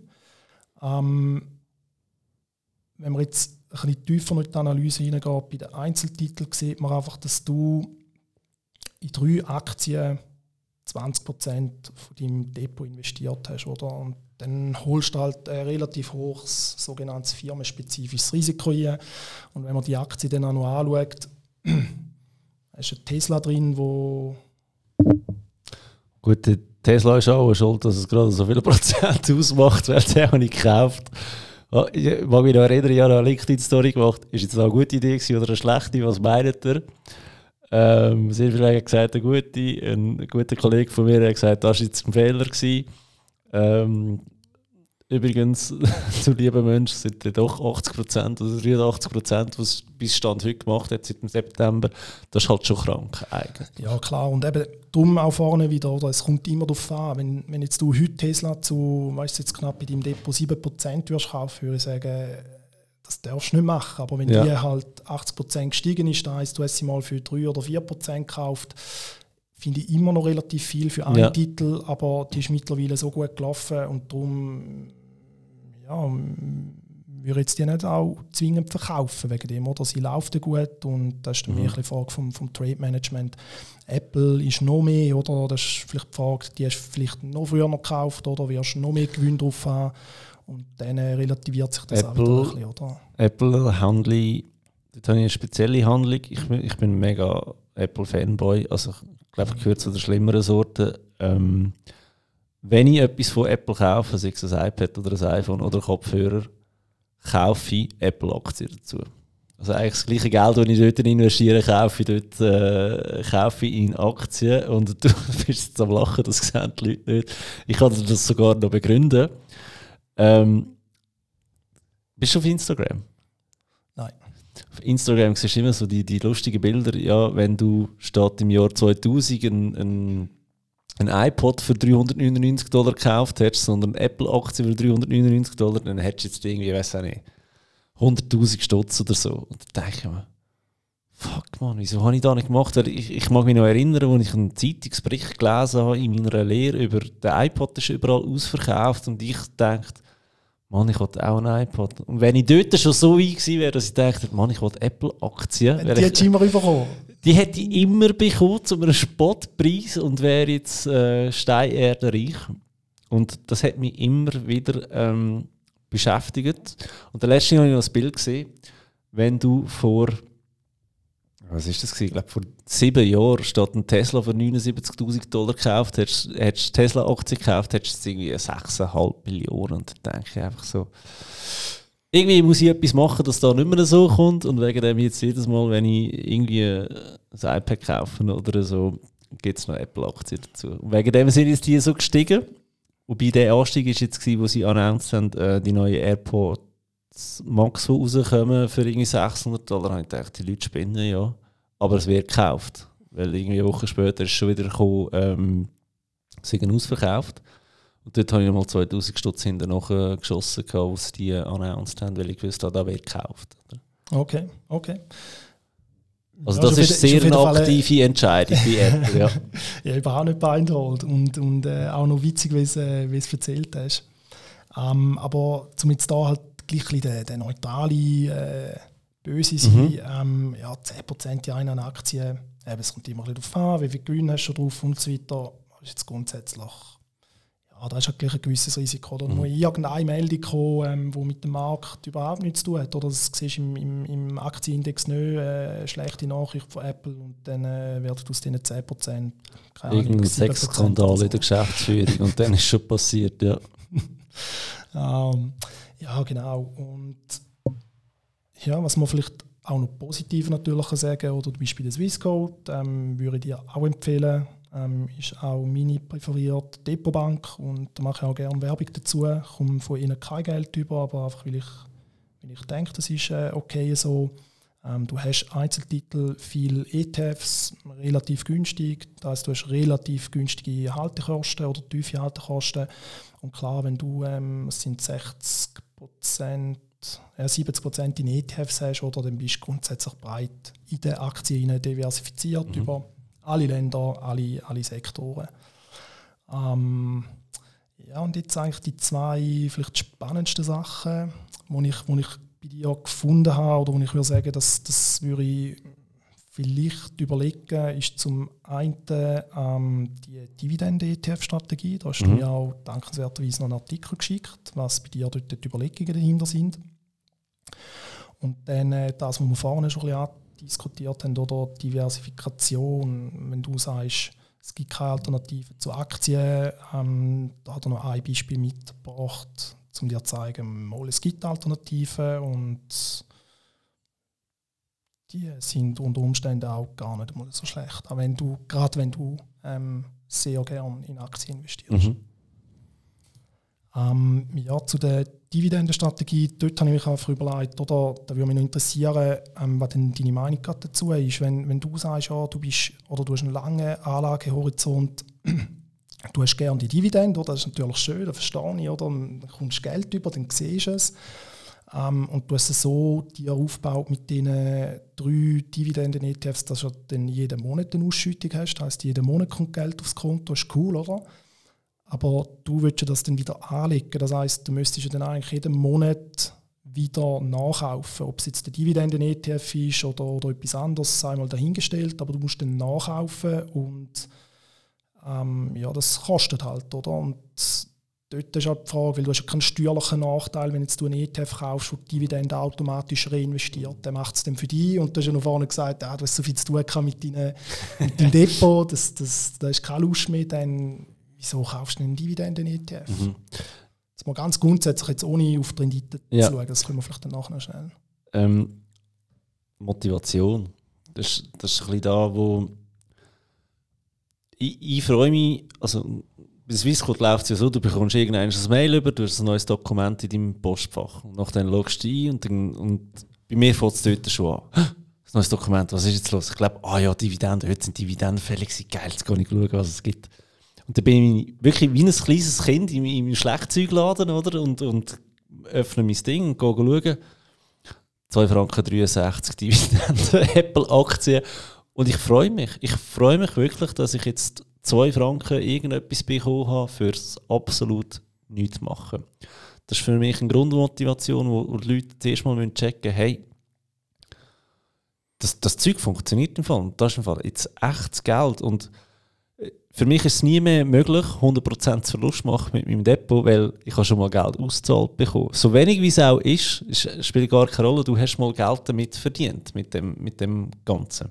Aber wenn du dann wieder reinvestierst, kannst du dann wieder alles verlieren. Theoretisch. Theoretisch könntest du es wieder, das stimmt. Aber ich glaube, ich trickse mich da selber aus und sage, ähm, das Geld, das ich, ich verdient habe, das ich wieder reinvestiere, das zählt wie nicht, weil für das habe ich nicht geschafft. Das ist, ähm, ich weiß nicht, ob es ein ganz geniales oder ganz dummes Mindset ist von mir, aber für mich funktioniert das extrem. Also es ist eine mega Motivation. Ich weiß noch, als ich angefangen habe mit ähm, ETF kaufen, äh, die Leute meinen, ich sei seit Jahren an der Börse, aber das stimmt gar nicht. Das ist eigentlich auch ähm, das hat vor zwei, drei Jahren angefangen, das ist gar nicht so lange her. Und dort weiss ich noch, habe ich das erste Mal 1500 Franken investiert und habe dann Glück, gerade ein paar Tage später, also ich hatte den Ex-Dividend-Tag, habe ich gerade verwünscht irgendwie, habe ich äh, 9 Franken überwiesen bekommen. Und dann dachte ich, das ist geil, jetzt habe ich 1500 Franken investiert, ein paar Tage später 9 Franken äh, Dividenden bekommen. Ähm, ja mal, das, das funktioniert, was man da immer liest. Und haben dann einfach weitergemacht. Und jetzt momentan sind es dann halt nicht mehr 9 Franken im Monat, sondern es sind dann irgendwie 100 Franken im Monat. Mit 100 Franken im Monat denke ich, hey, ich kann mein Nattel zahlen mit dem, ich kann ähm, Netflix zahlen mit dem, ich kann mir ein Buch kaufen jeden Monat, ich kann, ich kann noch einen Kebab kaufen und einfach was schon alles zahlt ist, passiv durch Dividenden, weil ich sehe es eins zu eins ähm, und ich muss nicht mehr arbeiten für das. Und das motiviert mich extrem. Und das andere, und das ist eher eine, eine neue Sichtweise, die ich entdeckt habe, dank Thomas, dem Sparkojoten, ich habe mit ihm einmal darüber diskutiert. Er sagt, er braucht Dividenden zur Diversifikation. Und da muss ich sagen, das ist ein Punkt, und ich sage, ja, das stimmt völlig, weil jetzt bekomme ich eine Dividende von, einer, von, von einem von diesen drei ETFs. Irgendwie, sagen wir, keine Ahnung, 70 Franken im, im Monat. Dort sind wir jetzt etwa angekommen. Und dann muss ich sagen, mit diesen 70 äh, Franken oder Dollar oder was auch immer das ist, kann ich mir schon zwei äh, Main-Aktien wieder kaufen. Und Main-Aktie ist lustig, das ist ein äh, monatlicher Dividendenzahler. Also die zahlt sogar jeden Monat daraus raus. Und einfach von dort kann ich von einzelnen ETF kann ich umschieben in, äh, in Einzelaktien zum Beispiel. Also wenn ich, wenn ich ähm, Dividende in US-Dollar bekomme, kaufe ich Aktien in US-Dollar. Und das andere ist auch, du kannst ja auch bei den Swissquotes zum Beispiel äh, Kryptowährungen kaufen. Und jetzt habe ich dann doch mit einer Dividende habe ich gesehen, okay, ich habe jetzt etwas auf meinem äh, US-Dollar-Konto. Ähm, Bitcoin denke mir gerade interessant und zwar persönlich, ich habe mich überhaupt nicht informiert über Bitcoins, da kannst du vielleicht noch ein paar äh, Wörter noch dazu sagen. Ich glaube nicht so ganz an diese Geschichte, aber ich weiß, dass die Börse halt manchmal einfach einen Trend hat und einen Run hat. Und ich habe jetzt, glaube Bitcoins gekauft bei, bei 16.000 war oder bei 15.000 irgend dort und habe ich 0,1 Bitcoins gekauft. Und ähm, das ist wahnsinnig angestiegen in der letzten Zeit. Und das ist, das habe ich mit Dividenden gekauft, eigentlich, das Geld. Also ich habe nicht extra mein Swissquote-Konto aufgeladen mit, mit Geld, das ich vom Sparkonto hatte sondern einfach über Dividenden. Und das ist für mich wie ein, ich kann es selber diversifizieren, statt dass ich immer in die gleichen Wertschriften wieder einkaufe. Das ist so ein bisschen das, also von der Motivation her, es funktioniert, was ich da mache. Plus, äh, ich habe letztens den, den Depot-Auszug äh, von einer Kundin angeschaut, die hat äh, mehrere hunderttausend Franken dort drauf gehabt. Und der Zins, den sie bekommen hat, ist so lächerlich, dass ich muss sagen, hey, äh, da schaffe ich jetzt also mit meinen drei drei äh, ETFs locker jeden Monat, plus ich habe viel weniger Geld investiert. Das sind so die Sachen, die es dort ausmachen bei mir. Okay, okay. Ja, fair enough, oder? Dann ist äh, vor allem auch der, der, psychologische Effekt. Und wenn du nicht die genau gleichen Dividenden-ETFs nachkaufst, dann werden wirklich nicht so gescheit oder dann kannst du die ja. Handelskosten wirklich sparen. Aber wenn du dann das Geld brauchst, um anderweitige Assets zu kaufen, um dort ein bisschen diversifizieren, dann ja. ja dann würde ich jetzt da meine Kritik ein bisschen, ein bisschen abschwächen. Ähm, zum, zum vielleicht noch den zweiten wichtigen Grund zu sagen, das ist jetzt ein bisschen ein, billiger, weil, weil das ist halt äh, auch eine, eine Nachhineinbetrachtung. Oder wenn du Dividenden in ETFs kaufst, dann tust du ja auch ein bisschen Sektoren steuern mit dem, oder, wo mhm. du rein investierst. Oder? Das sind halt dann äh, eher Value-Aktien, ähm, Versorger, wo halt mhm. Unternehmen bekannt sind. Vielleicht hast du auch wahrscheinlich noch Tabak oder so drin, wo halt Unternehmen drin hast oder wo eine hohe Dividende zahlen. Ähm, und die Unternehmen nicht drin hast, die eine tiefe Dividende zahlen. Oder? Und, und letztere sind unter anderem häufig äh, auch Technologieaktien. Ich glaube, Amazon hat bis heute noch nie einen Rappen Dividende zahlt. Äh, bei Apple weiß ich jetzt auch nicht, wie es aussieht, aber die haben ja auch einen riesen, zahlen. Aber die haben ja auch einen riesen Cashbestand oder? Und, und viele Unternehmen haben in den letzten Jahren gerade anstatt Dividenden auszahlt, haben sie einfach Aktien zurückgekauft oder ist im, vom, vom Mathematischen her ist genau das Gleiche wie eine Dividende. Es läuft einfach anders, indem dass, äh, die Anzahl der Aktien ähm, limitiert wird. Und wenn du dann halt schaust, oder, wie sich die, die Dividenden-ETFs in der Vergangenheit entwickelt haben, dann hast du halt dort oder, die, die konservativen Titel drin. Und dann musst du dir halt fragen, ja, willst du das wirklich? Oder wenn du jetzt den den, den besten Dividenden-ETF äh, anschaust, den du drin hast, der von Vanguard, wo, wo die ganze Welt abdeckt, oder? Mhm. Äh, mit den Emerging Markets hat er über die letzten, ja, ich sehe es nicht ganz genau, glaube über die letzten sechs Jahre etwa 30 Prozent gemacht. Und wenn du einfach einen MSCI World gekauft hättest, der akkumuliert, also der hat ja auch Dividenden, aber wo es dann automatisch reinvestiert, äh, dann hättest du irgendwie 135 Prozent gemacht. Klar, im Nachhinein ja. kannst du immer sagen, ja, hätte, hätte, aber da weiß man eigentlich schon von Anfang an. Oder du bist halt dort eher in defensiveren Titel drin und gerade wenn du so eine hohe, hohe Risikobereitschaft hast, dann musst du jetzt nicht unbedingt in diesen vier ETFs, Dividende-ETFs hast, glaube 60 oder 50 Prozent von, von der Wertschrift, mhm. also ein großer Teil, das ist dann eigentlich für dieses Risikoprofil auch ein bisschen zu konservativ. Könntest ja. sagen, gut, du hast jetzt noch Apple und Tesla drin, oder? Das tut es ja wieder ausgleichen. Das ist von dem her auch wieder gut, oder? Dass du nicht eher konservativere ähm, ETFs hast. Aber da sind einfach so die Überlegungen, die man sich machen kann oder wo, wo sich auch vielleicht eben der Zuhörer kann machen kann. Äh, wenn er denkt, ja, Dividende ist mega cool, es kommt halt darauf an, oder was man mit dieser Dividende mhm. macht. Oder wenn du angewiesen bist auf, auf laufendes Einkommen, wenn du jetzt zum Beispiel in der Rente bist oder so, dann ist das natürlich etwas wieder völlig anders. Und das sind halt dann so ein bisschen die Überlegungen. Und ja, ich habe mir dann die vier noch angeschaut. Du hast ja noch einen Asia Pacific drin. Sie sind relativ teuer, das hat mich ehrlich gesagt überrascht, weil es sind ja eigentlich auch grosse ETFs, oder der teuerste ist fast, fast 60 Basispunkte, also 0,6 Prozent, hat eine Dividendenrendite von 3,5 Prozent. Okay, ähm, der, der am besten gelaufen ist, der Vanguard, hat äh, 30 Basispunkte Kosten. Das ist äh, recht günstig. Vanguard sind allgemein relativ, mhm. man gehört zu den günstigsten. Lieblings, ja. mhm. Und Dividendenrendite von 3 Prozent. Und dann einer, wo mir aufgefallen ist, das ist mehr etwas Technisches. Du hast einen Dividenden-ETF mit einem deutschen Steuerdomizil. Ähm, dort musst du halt immer ein bisschen schauen, der Fonds, das Domizil, kommt dann ein bisschen darauf an, dort, äh, bei den Steuern, oder ist der steuereffizient oder nicht. Und dort mhm. hat jetzt zum Beispiel den deutschen Fonds, vor allem wenn er viele US-Titel drin hat, ähm, ist er einfach steuerlich schlechter, wenn äh, zum Beispiel ein irischer Fonds. Ja. Ähm, dort muss man sich auch vielleicht überlegen, ja, will ich den noch drin haben? Oder weil du bist mit diesen vier ETFs also jetzt nicht zählt, aber da wirst du in mehrere tausend Unternehmen investiert sein und die jetzt bis auf den Asia Pacific, wo ja eher äh, in Emerging Markets in Asien investiert, du bist überall in der ganzen Welt investiert. Manchmal ein bisschen mehr USA, manchmal ein bisschen mhm. weniger, aber du, du bist so breit abdeckt, so breit diversifiziert, da würde ein ETF langen, oder? Und wenn du die drei oder die vier anschaust, äh, wenn du jetzt den Asia, Asia Pacific mal außen vor lässt, weil er wirklich in eine andere Region investiert, dann schaust du die anderen drei an, die relativ ähnlich sind, oder du siehst so eine hohe Korrelation von der Rendite. Das heisst, du hast keine zusätzliche Diversifizierung. Wenn du jetzt da noch einen zweiten und einen dritten kaufst, dann nimm doch einfach den, der am besten ist. Und der, der am besten ist, ist jetzt da gerade noch der günstigste. Ähm, mhm. Und ich glaube auch der, der am meisten Einzeltitel drin hat. Ja. Was ich da zu meiner Verteidigung darf sagen, ähm, also danke vielmals für die Hinweise. Ist nicht, dass wir das das ist mir auch schon aufgefallen.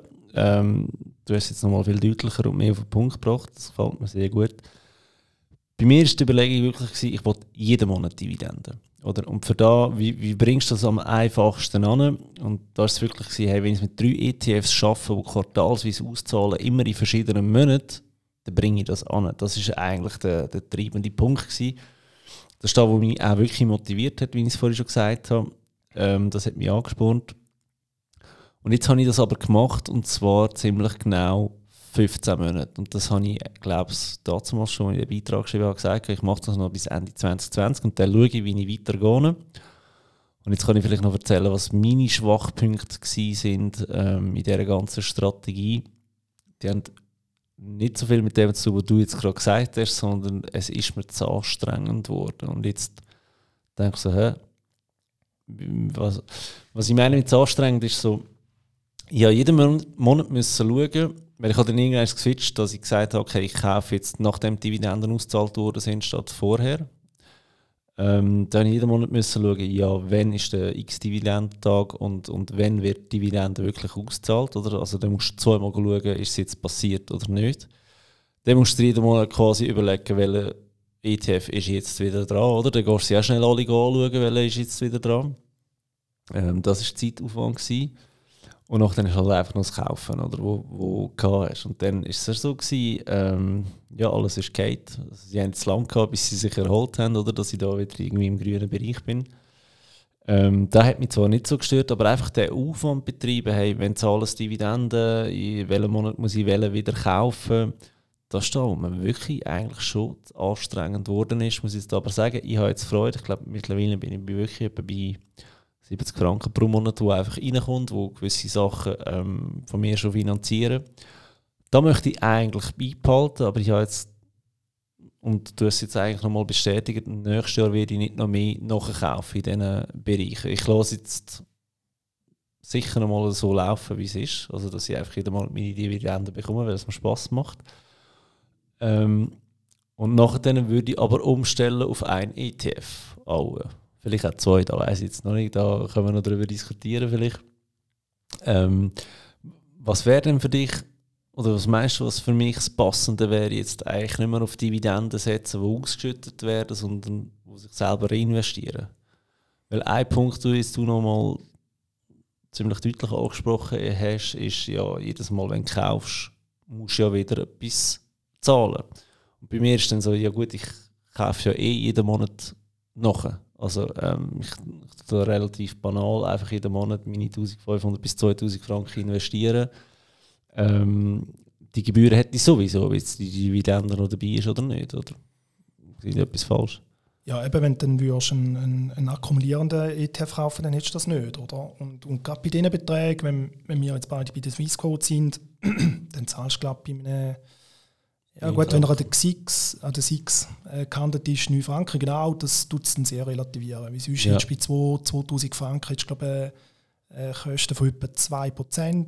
Irgendwann verkaufst du das vielleicht wieder, ja. dann kommt nochmal etwas dazu und dann ja. hast du schon mal ein, ein Jahr Dividende für, für die Kosten aufgeworfen.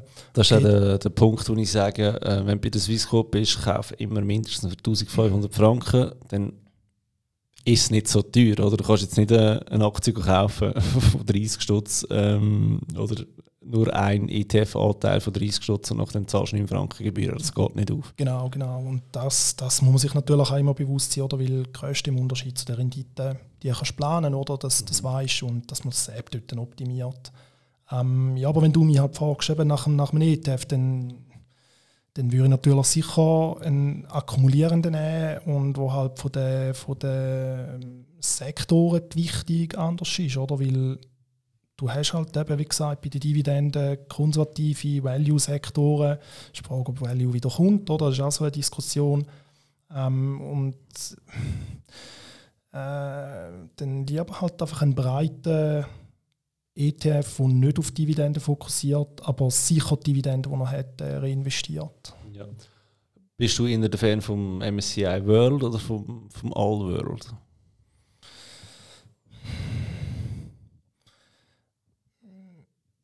ehrlich gesagt, es kommt glaube ich nicht so darauf an. Der All World, ich habe es jetzt nicht im Kopf, der, der hat ja noch im Unterschied zum MSCI World ähm, noch Emerging Markets drin, mhm. aber der Anteil von Emerging Markets ist dort glaube ich relativ klein ich würde jetzt behaupten, wenn man die zwei übereinander leitet, sind die relativ ähnlich. Ähm, und Emerging Markets, so wie ich es ein bisschen sehe, dort wäre ich eher selektiv, ähm, auch über die nächsten ein, zwei Jahre mit, mhm. mit den Ländern, wo ich möchte investieren möchte. Da würde ich eher Asien übergewichten und zum Beispiel Lateinamerika untergewichten oder gar nicht erst kaufen. Von dem her würde ich dann wahrscheinlich eher ein MSCI World kaufen, wo ja nur in die, äh, Industrieländer dabei sind und dann die Emerging Markets über ja, Asia-lastige ETFs abdecken. Mhm. Aber eben, das, kommt, das ist nicht eine generelle... Und thesaurierende. Weil da hast du eine Auswahl ja, von das auf jeden Fall. Ja, ja, ja, ja, da findest, es gibt ja mittlerweile mehr ETFs wie Einzeltitel, also da findest du wirklich mhm. zu allem etwas. Aber das ist jetzt wirklich nur eine Momentaufnahme, das ist nicht die Steig ja. Vielleicht äh, würde ich in einem halben Jahr genau das Gegenteil sagen. Du hast vorhin noch die Gebühren, den, den Tier angeschaut von den einzelnen ähm, ETFs und hast gesagt, es hätte noch eine Stunde, dass die so teuer sind. Sie eine Stunde, weil ich eigentlich so ein Sparfuchs bin oder weil du jetzt wirklich gefunden hast, die sind noch teuer? Nein, nein, jetzt gar nicht äh, auf die bezogen, sondern grundsätzlich einfach das Produkt. Oder, ähm, das sind ja Core Exposures sozusagen. Oder du, du hast einen, einen globalen äh, Index, eben ein, ein FTSE All World oder, oder auch schon ein Stocks Global. Ähm, ich habe jetzt nicht geschaut, wie der normale Index, der nicht Dividendenindex äh, oder ETF, wie viel das der kostet, aber wenn, wenn du für so ein und, das sind ja dann grosse Bestandteile prozentual von deinem ganzen Depot. Und wenn du da eine drin hast, der 60 Basispunkte zahlt, äh, kostet, das ist dann schon recht viel. Ich meine, der, was ist der günstigste ETF von Vanguard, Vanguard S&P 500? Was kostet die denn? 3, 4, 5 Basispunkte, oder? Ja. Klar, ähm, sind nicht so viele Prozentpunkte, die du mehr zahlst, aber auf die Langfrist und... Macht es schon etwas aus. Aber du siehst halt die Performance vom ETF, äh, zu einem normalen, ich meine, der MSCI World, da, wo wir vorne drüber geredet haben, das ist ein Score Exposure, der wird, ich habe nicht geschaut, der wird vielleicht 10, 15 Basispunkte sein. Und, und wieso mhm. soll ich für, für etwas, das schlechter performt, mitzahlen? Ja, okay. Ja, ich habe einen Shares im Kopf, der kostet, glaube ich, irgendwie 0,2 Prozent. Der MSCI World? Ja. Okay, ja, das ist möglich. Ja, und da findest du aber immer noch viel in dem Fall. Wenn du von drei, vier Basispunkten redest und ich komme da mit 20 hin dafür. Ah nein, 20, das ist dann schon okay, aber eben, wenn, du wenn du etwas vergleichst, drei, vier Basispunkte und du zahlst äh, 60 Basispunkte, ich meine, das ist einfach ein, ein passiver Index, das, das, ja. das, ist einfach zu teuer. Das, und das ist etwas, wo, wo du dann langfristig in deinem Depot hast oder, und jedes Jahr einfach 0,6 äh, Prozent weggehen. Oder? Und das dann, frisst irgendwo durch. Ja, und das ist ja dann auf die lange Frist wirklich ein negativer Zinseszinseffekt. Oder das, je länger ja. das investiert bist, desto mehr fällt ins Gewicht. Und mhm. ja, das, eben wie gesagt, Kosten kannst du ein bisschen planen. Und 60 Basispunkte für Score Exposure würde ich jetzt nicht mhm. unbedingt zahlen. Das ist äh, sehr gut, danke für den Hinweis. Ich sehe, ich muss da umschichten auf nächste. Nein, umschichten habe ich eigentlich nicht vor, aber sicher nicht mehr weiter ähm, genau in die ETFs selber zu investieren. Ähm, danke vielmals für die. Hat mich persönlich jetzt echt weitergebracht, muss ich sagen, das mal mit jemandem zu besprechen, der da ähm, viel besser daraus kommt als ich. Super Sache, danke vielmals. Gibt es noch etwas, was dir aufgefallen ist in meinem Depot? Oder? Ja, ich glaube, ich glaub, das spannendste Thema, wo es am meisten Reibereien zwischen uns wird geben, ähm, habe ich mir für den Schluss aufgespart. Ähm, das ist das Thema Gold. Ja. Ähm, da würde mich zuerst mal deine, deine Meinung ähm, interessieren. So wie ich es vorhin rausgehört habe, du bist einer, der wo, wo, wo sagt, das brauche ich nicht. Ja. Das würde mich interessieren. Also, so. ich, komme da jetzt mit einer richtigen Bauernschleuder Die müssen ja nicht immer falsch sein. Ja, das ist so. Gold gehört für mich entweder an Finger oder in Zahn. Und wenn ich in Gold investiere, dann hätte ich glaube wirklich gerne den Goldbarren die und nicht anders. Also ich, ich möchte das nicht auf dem Papier haben, sondern ich möchte das wirklich können anlängen. Ähnlich gesehen ist mit Immobilien. Ähm, sei es jetzt, ob ich, ob ich jetzt selber eine Immobilie privat besitze, wo ich drinnen wohne, oder über meine Firma ähm, Immobilien kaufe die, die, die möchte ich wirklich können go, go anlangen und, mhm. und wenn mir einer erzählt, hey, die Cheese ist kaputt, äh, die muss geflickt werden, dann wollte ich das können sehen und, und einen beauftragen, der das go, go flicken. Willst du das wirklich sehen? Ja, nein, ich sehe nicht, aber ich, ich wollte wissen, dass es so ist. Also da, da bin ich schon einer, der gerne ein bisschen touchy ist. Ja.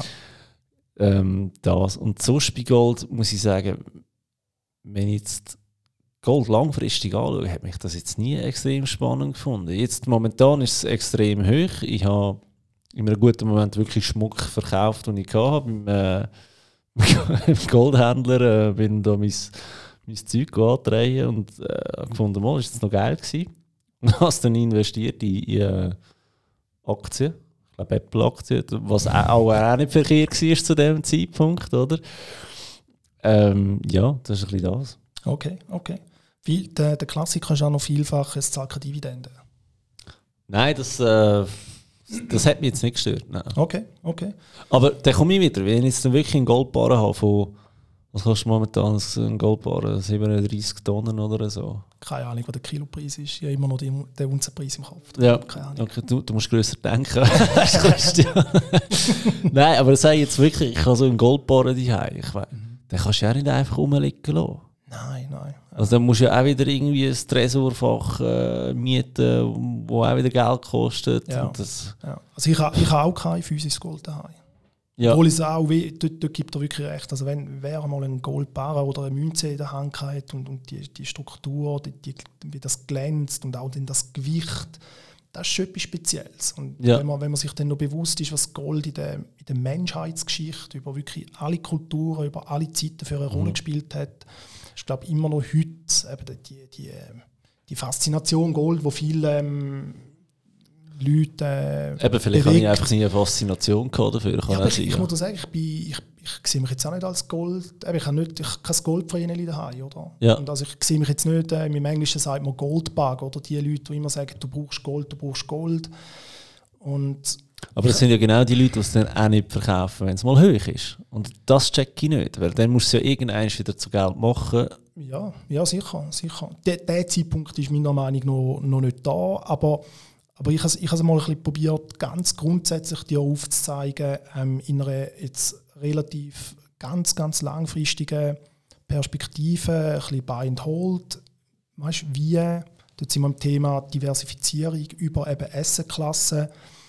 Wie kann man ein gutes Portfolio aufbauen im Sinne von, dass es eine gewisse Robustheit hat, dass über alle, nicht nur Wirtschafts-, sondern über die grossen, ja, wie sagst du das auf Deutsch, über einfach die grossen Kreditzyklen, über alle Wirtschaftsphasen gut läuft. Oder? Ich meine, gerade junge Leute, die, die, kennen, die kennen nur eigentlich mehr oder weniger boomende Wirtschaft ja. und die Aktienkurse steigen. Aber wer ein bisschen Geschichte zurückschaut, oder? du hast deflationäre Phasen, du hast hohe inflationäre Phasen, die Wirtschaft ist nicht immer gleich. Und, und, und wenn du einfach ganz nüchtern Zahlen anschaust, ich könnte denken, Gold ist der größte Seich, oder jetzt denken, ey, spätestens seit Bitcoin äh, braucht sowieso kein Gold mehr. Das ist wieder ein anderes Thema. Wenn wir, wenn wir das einfach anschauen, die Rendite von, von Gold mit anderen Essenklassen anschaut und dort ein bisschen schauen, welche Gewichtungen in einem Portfolio über welche Zeit wie performt haben, dann das, ist einfach, das, das sind dann wirklich Zahlen. Oder? Und, und ich glaube, an den Märkten musst du immer ein bisschen allgemein im Leben unterscheiden, was ist, was ist ein Fakt und was ist eine Meinung. Das ist einmal nicht so einfach zu mhm. unterscheiden.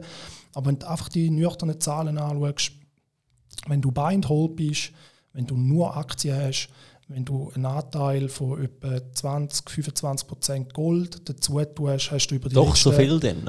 Ja, das, das hat mich auch selber überrascht, dass ich es da selber einmal auch gerechnet Man kann im Internet nachschauen, es gibt auch Leute, die das anders gerechnet haben. Das ist jetzt halt nur auf das Aktienportfolio, oder? Du hast halt keine Diversifizierung über, Aktien, äh, äh über Assetklassen. Wenn du jetzt ein Portfolio nimmst, wo 50% Aktien ist, 50% Bonds und dort den Gold wirst tun, dann bräuchtest du eine, tiefere Quote, das sind etwa 20%. Aber das, das kannst du einfach nachrechnen, oder? Über alle Wirtschaftsphasen. Gold logischerweise, auch zu Recht, hat absolut gesehen viel weniger performt wie Aktien, weil Aktien ist ein Produktivkapital, oder? Mhm. Du tust dich an einer Firma äh, beteiligen, die hoffentlich Gewinn erwirtschaftet, die äh, Gewinn erwirtschaften will und das über einen gewissen Zeithorizont, äh, äh, eben Zinseszinseffekt und so weiter. Und Gold hast eigentlich nichts anderes wie, das ist jetzt wieder eine philosophische Ansicht, hast einfach Geld im Portfolio, das einzige richtige Geld, oder alles andere ist, äh, ist Fiat, das wir heute haben, also Papiergeld. Und, und wenn du das einfach anschaust, hast du trotz der tieferen äh, absolute Rendite von Gold gegenüber von Aktien. Wenn du das in ein Portfolio reinmischst, ich habe es gerechnet mit verschiedenen Quoten und bei der Quote wählt Aktienindex 70%, Gold 30%, hast du über einen Zeithorizont von 50 Jahren hast eine bessere Rendite gehabt und nicht nur eine höhere Rendite, sondern auch eine tiefere Schwankung. Mhm. Ähm, das heißt, du hast ein besseres Risiko-Rendite-Profil und darum, klar, das kann sich in der Zukunft auch wieder ändern. Es ist die Frage, in dieser Fiat-Welt, wo wir jetzt leben, äh, wird das wirklich so sein? Das ist nur eine Vergangenheitsbetrachtung, aber dort hast du halt wirklich seit dem 71, seit es den Goldstandard nicht mehr gibt, hast verschiedene Wirtschaftszyklen gehabt oder du hast eine inflationäre Phase gehabt bis Anfang 80er Jahre. Seit Anfang 80er Jahren äh, eine disinflationäre Phase oder mit immer weiter sinkenden Zinsen. Äh, dementsprechend natürlich auch boomende Aktienmärkte und Bondmärkte. Und Gold natürlich auch in dem, in dem Zeitraum mehr oder weniger gestiegen. gestiegen. Es hat auch wieder längere Phasen gegeben, äh, wo es nicht gestiegen ist, oder? Ähm, seit äh, Anfang 80er bis äh, Ende Nuller, äh, nein, bis Ende 90er Jahre sehr schlecht gelaufen. Aber trotzdem, wenn man es einfach immer im Portfolio dabei hat, du, du hast ein robustes Portfolio, wo, wo die über alle Wirtschaftszyklen äh, wo du einfach besser aufgestellt bist. Du bist halt richtig diversifiziert, oder? Und wenn du jetzt halt nur ein Aktienportfolio hast, bei den Bewertungen, die wir jetzt haben, ähm, ist die Frage, ob das in den nächsten zehn Jahren nochmal so wird laufen wie die letzten zehn. Das weiß natürlich niemand, aber die Wahrscheinlichkeit, ähm, denke ich, ist eher kleiner. Weißt, ich, ich sehe den, nein, ich sehe ehrlich gesagt nicht den, den, den Sicherheitsaspekt, weil, sagen wir, die Börse crasht, so richtig hart nicht, nicht nur so ein, so ein Ausrutscher wie Corona, sondern so, es klopft richtig. Wer kommt Gold kaufen? Also, wer kauft denn Gold? Weil schlussendlich essen kannst du es auch nicht. oder? Äh, das Gold, wer kauft denn das Gold ab? Da, das ist irgendetwas, was in meinem Kopf nicht aufgeht, oder? Weil, wenn ja, sie Geld verlieren mit, mit Aktien, haben sie ja kein Geld mehr zum Gold kaufen. Das, aber das geht auch völlig zu Recht in deinem Kopf nicht auf, weil das hast du ja genau jetzt zum Beispiel im Crash gesehen, oder? Das ist eigentlich immer so, in, in, einem, in einem Crash gehen halt Korrelationen gegen eins, weil dann wird halt alles verkauft, oder? Leute, die wo, wo, mit, mit Fremdkapital ähm, im, im, Markt engagiert sind, die müssen ihre sogenannten Margin Calls ähm, decken und dann müssen sie halt einfach Cash haben und dann wird alles verkauft, oder? Im, im, im Crash im März sind ja sogar Bonds, die ja sonst eigentlich immer der Safe Haven par excellence sind, äh, äh, gesunken, also die Renditen hochgegangen. Und dann ist halt alles verkauft worden. Aber das ist ja dann auch nur ein kurzer Moment. Oder, das ist auch, oder in der Finanzkrise, wo Lehman war im, im Herbst 2008, äh, ja, 2008 äh, ist Gold zuerst, also zuerst ist es mal ein bisschen angestiegen, aber es ist dann auch gefallen. Dort hast du auch den gleichen eigentlich Mechanismus gehabt, oder die Leute haben Geld gebraucht. Und nachher, äh, ich weiß jetzt nicht mehr genau, wenn es tief war, äh, ich glaube vor dem Tief in der Aktien, ähm, dann, dann hat Gold erst richtig zugelegt. Oder? Das ist ja, ja. die Aussage ist nicht, dass Gold nie korrigiert. Oder? Und jetzt in dieser langen Phase, 50 Jahre, vom, vom, vom 81 bis, bis ist der Boden, glaube 1999 oder 2000 mhm. gewesen, hast mit Gold, ich weiß es jetzt nicht, vielleicht 30 Prozent verloren oder so. Was? Es ist, ist äh, nicht die Aussage, dass Gold immer steigt, oder? aber weil es halt die Rendite nicht mit Aktien korreliert, ja. hast du halt einen richtigen Diversifikationseffekt. Oder? Und das, das ist die Hauptaussage. Oder?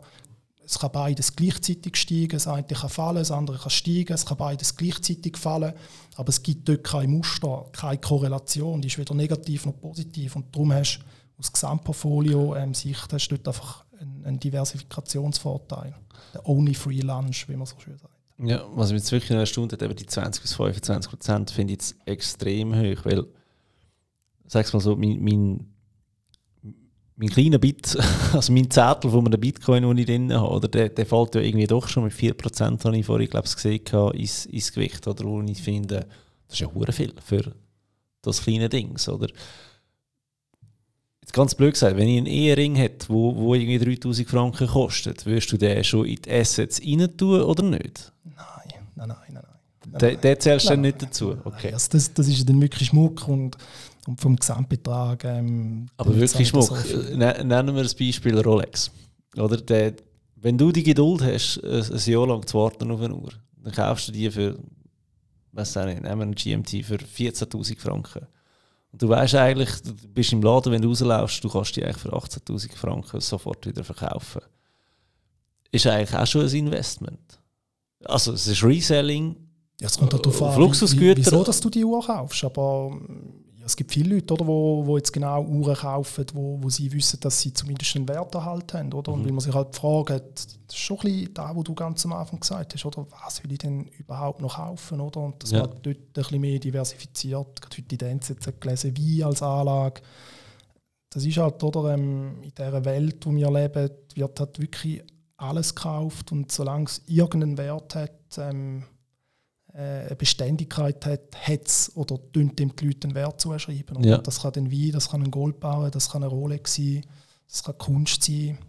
Und die Leute, und, und ich glaube, das ist ein Trend, wo wir in den nächsten Jahren noch viel mehr werden sehen und dort eigentlich eher am, Arsch, am Anfang stehen, dass, dass immer mehr das Geld, das Fiat-Geld in Bereich läuft, äh, fließt, wo, wo halt die Assets, die gekauft werden, nicht beliebig oft vermehrbar können werden. Oder? Die Leute sind sogar schon so crazy, zu denen gehöre ich auch, dass ich äh, äh, eine Kryptowährung kaufe, die eigentlich nichts anderes ist wie, wie, wie ein paar digitale Zahlen. Guter Glaube. Ich weiß, sie ist aus 21 Millionen begrenzt und ich weiß halt der, der ganze Case rundherum und ich weiß, dass andere gescheite Leute das auch kaufen oder gekauft haben. Und ja, dann fängt man halt an, so etwas zu kaufen, oder? Mhm. Ja. Jetzt bist du schon ein bisschen tief im Bitcoin drin. Kannst du mal, weil ich check's nicht. Ich, ich, muss wirklich sagen, jetzt einfach mal mein Verständnis von Bitcoin, das ich habe. Mhm. Bitcoin, digitale Währung, die ist vor x Jahren rausgekommen, ist technisch, glaube ich, schon völlig überholt worden von ganz anderen Kryptowährungen. Und trotzdem, man redet in erster Linie immer nur von Bitcoin. Und dann ist das andere, dann ist mal äh, Facebook gekommen und hat gesagt, ja, wir bringen Libra raus. Und ich musste sagen, okay, gut, die haben ja schon irgendwie 3 Milliarden Nutzer Weil äh, bis vor ein paar Wochen äh, habe ich mich überhaupt schwer da einen Bitcoin können zu kaufen, weil dann da plötzlich mit Wallet und du musst das haben und dieses und jenes. Bis ich gesehen ah, bei der Swissquote kannst du da ganz easy kaufen wie eine Aktie. da bin ich auch noch lange auf dem Schluch gestanden, habe es dann gemacht. Aber zuerst habe ich es extrem kompliziert gefunden. Bei Facebook hätte ich zutraut, dass da ganz einfach mit der Kreditkarte, blöd gesagt, könntest du danach so einen Libra kaufen. Und dann mag das super sein, aber dann hast du ja auch keine Garantie, dass irgendwie am nächsten Tag nicht ein neunjähriger Chines aufsteht und äh, noch eine viel bessere Kryptowährung programmieren wo, wo sogar ähm, Libra wieder, wieder würde ins Sand setzen Also ich weiß überhaupt nicht, ob Libra technisch gut ist, aber einfach so mein Verständnis ist, es kann jeden Tag ein neunjähriger Chines aufstehen, der es besser programmiert. Und wieso redet man denn noch vom Bitcoin? Ja, ja. Ähm, vielleicht, vielleicht zum zwei, drei Sachen auseinandernehmen. Ähm, Libra würde ich dort mal draussen lassen. Ähm, das, da haben sie jetzt den Namen geändert, weil Libra ähm, ja dann ein bisschen, vom, jetzt ein bisschen Schwierigkeiten Du siehst, wie informiert dass ich bin über das Thema. Immer up to date. Nein, äh, ich bin dort auch nicht so drin, aber bei Libra weiß ich, und darum ist es nicht interessant, es war von Anfang an eigentlich nichts anderes gewesen, ein Basket von, von Fiat-Währungen. Mhm. Darum ist genau das gleiche wie eine Fiat-Währung, aber eben, wie du gesagt hast, oder wie viele Nutzer das Facebook kennt. Ähm, und die sehen halt oder China, WeChat und so weiter. Das sind Zahlungs, das sind nicht nur Chat-Funktionen wie bei uns WhatsApp, sondern äh, mit dem zahlst du das Taxi. Alles wird mit dem gezahlt. Und ja. dann hat Facebook natürlich mal gedacht, hey, cool, das, das sollen wir, sollten wir auch machen. Und dann machen wir doch unsere eigene Währung. Und jetzt haben sie das irgendwie umbenannt, aber das, das ist eine völlig andere Story. Oder? Und, und das bei Bitcoin das war auch immer ein meine Kritik. Ähm, das sieht man jetzt noch auf meiner, auf meiner Webseite. Ich schreibe ab und zu auch noch einen, einen, einen Marktbericht oder einen Newsletter. Und im 2017... Andere nennen es Blogbeitrag. Gell? Ja, genau, es ist, Blog. es ist sogar auch mit Blog angeschrieben, stimmt. Ähm, dort hat er geschrieben, ich finde Bitcoin ist eine riesige Spekulationsblase und dass sie wahrscheinlich wird platzen. Und ähm, dass, äh, dass das vielleicht noch weitergeht. Und ich habe es dort halt auch nicht gekauft. Oder? Dort bin ich voll der Benny-Touren her. Ich konnte nur kommentieren, weil, wie du gesagt hast vorhin, es ist mega schwierig gewesen, um das zu kaufen. Ich habe mhm. dann auch irgendwann mal ein Wallet gemacht, irgendwie bei, bei Binance oder Blockchain so und alles äh, drunter. Keine Ahnung, oder? Und ich bin auch nicht so ein IT-Fritze. Also weißt, ich, ich weiss jetzt, dass es Leute werden, die voll auf Bitcoin abfahren. Ich, ich freue mich auf die äh, bösen Mails und Nachrichten. Ja, das ist voll okay. Also ich hasse ich im Depot. Also bitte, ja. nicht, bitte nicht böse Und ähm, seit dort hat sich einfach so viel geändert, dass einfach so ein riesiges Ökosystem um das herum gewachsen ist und, und wieso ja, steht nicht ein anderer Chines oder so auf und macht eine neue Währung. Das ist auch ein bisschen da, wo immer denke, oder Bitcoin. Ja, klar ist Bitcoin selber nur begrenzt, aber du kannst ja eine andere Währung wieder machen. Und ich glaube, dort ähm, hast du halt der Vorteil, wie es eine Technologie ist, oder? Bei, bei Metall ist es die Natur, was begrenzt, oder? Es ja. gibt halt einfach nicht einen zweiten Stoff, der genau so gute Eigenschaften hat wie Gold, dass er sich genau gleich gut als Währung eignet.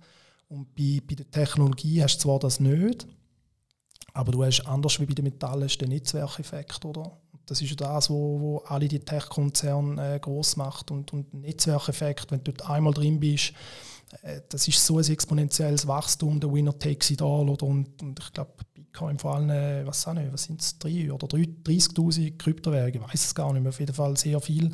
Bitcoin irgendwie 70% Marktanteil. Eben, das sind so, so fucking viel. Bitcoin is eating the world. Und dann gibt es vielleicht einfach noch ein bisschen andere ähm, Coins. Ich habe zum Beispiel auch noch äh, Ether. Ähm, das hat aber einfach einen anderen Zweck, oder? Es geht mehr in Decentralized Finance hinein und Smart Protocols und, und Bitcoin dort der Case ist eigentlich, ich hasse das so zu sagen, ähm, aber Bitcoin hat eigentlich die Funktion von Gold. Oder Bitcoin ist nicht ein Zahlungsmittel. Für das wird es nicht verwendet, für das, wie du gesagt hast, technisch ich glaube, Bitcoin kann fünf Transaktionen pro Sekunde oder irgendwie so etwas verarbeiten. Das ist viel, viel zu wenig, als dass sich das als, als weltweites Zahlungsmittel würde durchsetzen ähm, Und darum einfach als, als, als digitales Gold oder als, als Storehold of Wealth. Und, und für da wird es gekauft. Oder? Und alle Leute, die Bitcoin kaufen, die, die kaufen es ja auch als Wertspeicher und, und, und die brauchen es nachher nicht für Transaktionen, auch wenn das nachher ähm, bei, bei gewissen Zahlungsanbietern, PayPal und so weiter, wo dann sagen, ja, in Zukunft kannst du mit Bitcoin und anderen Kryptowährungen bei uns zahlen, aber das Rational dahinter, wieso dass man Bitcoin kauft, wieso dass die ganzen zuerst Hedgefonds, äh, jetzt mittlerweile sind es Versicherungen, normale Firmen, wo das Treasury äh, einfach einen gewissen Teil von ihren Barreserven in Bitcoin anlegt. Das ist einfach, weil es ist nicht beliebig vermehrbar und klar kann dann einer kommen und sagen, ich mache eine neue Währung, aber es ist halt dann nicht Bitcoin, oder? Ja. Aber du kannst es stückeln, immer mehr, oder? Ich Genau, meine, eben, ich genau. habe 0,1 Bitcoin Genau. gekauft, da Genau. wäre ja vor Das zehn ja Jahren irgendwie unvorstellbar gewesen, oder? Dass man nur 0,1 Bitcoin kauft, weil die haben irgendwie nicht gekostet. Und Ja, was hast du bei Swissquote? Irgendwie 7 Kommastellen oder so. Und das ist ja eine, wicht, eine wichtige Eigenschaft sag mal, von, von Geld, oder? dass Ja. beliebig oft teilbar ist. ja, das hat mir gerade, ich glaube, das allererste Mal, als ich über Bitcoin mit meinen Kollegen diskutiert habe, das ist so lange her, ähm, ist glaube ich irgendwie 17 Dollar gewesen. Also weißt du, so, äh, das ist das gleiche wie mit dem iPod oder äh, Apple ist quasi auch gratis gewesen, oder? Und heute ich so, wieso habe ich nicht? Wieso habe ich nicht? Ja. Ja, aber die, aber die Frage, ähm, Fabio, Die stell dir die nicht so oft. ja, Das ja. kannst du bei allem stellen, wieso habe ich nicht, weil ja, der Markt, die haben halt so die gemeine Eigenschaft, dass du immer weißt, was du im Nachhinein besser hättest sollen machen oder das weißt du in anderen, sag mal, Berufsfeldern einmal weniger, oder? Du hast halt immer das Outcome, oder du siehst immer den Chart und dann weißt du immer, ja, hätte, hätte. Aber ähm, das, äh, das bringt dir dann nicht weiter, oder? Du musst heute schauen und was könntest du heute machen. Dass man nicht muss sagen, hätte, hätte. Super, super. Hey Christian, das war eigentlich ein mega cooles Schlusswort. gewesen. Wir sind eben doch schon bei einer Stunde 20. Ähm, liebe Zuhörer, ich hoffe, du hast während dem Joggen oder Autofahren den Podcast gelost. Und ähm, eigentlich, wenn es dir gefallen hat, tu doch gerade äh, abonnieren, dass du auch das nächste Mal wieder siehst, wenn ich da einen spannenden Gast wie den Christian habe. Ähm, abonnieren kannst du beim Streamingdienst von deinem Vertrauen, sei das Apple Podcast, ähm, Spotify, Google Podcast oder wie sie alle heißen. Christian, ich würde gerne, dass du nochmal richtig fest Werbung für dich machst und äh, für deine Tätigkeit. Wo findet man dich am besten? Ja, vielen lieben Dank, Fabio. Also zuerst einmal äh, nochmals Dankeschön an dir, hat mich mega gefreut. Coole Diskussion gewesen. Eineinhalb Ich habe es mega spannend gefunden, wirklich. Vielen Dank, ich auch. Ähm, ja, finde am besten im Internet, ähm, LinkedIn sehr gern, Christian Freihofer oder sonst auf meiner Webseite ähm, von der Firma Prospera Invest, prospera-invest.ch.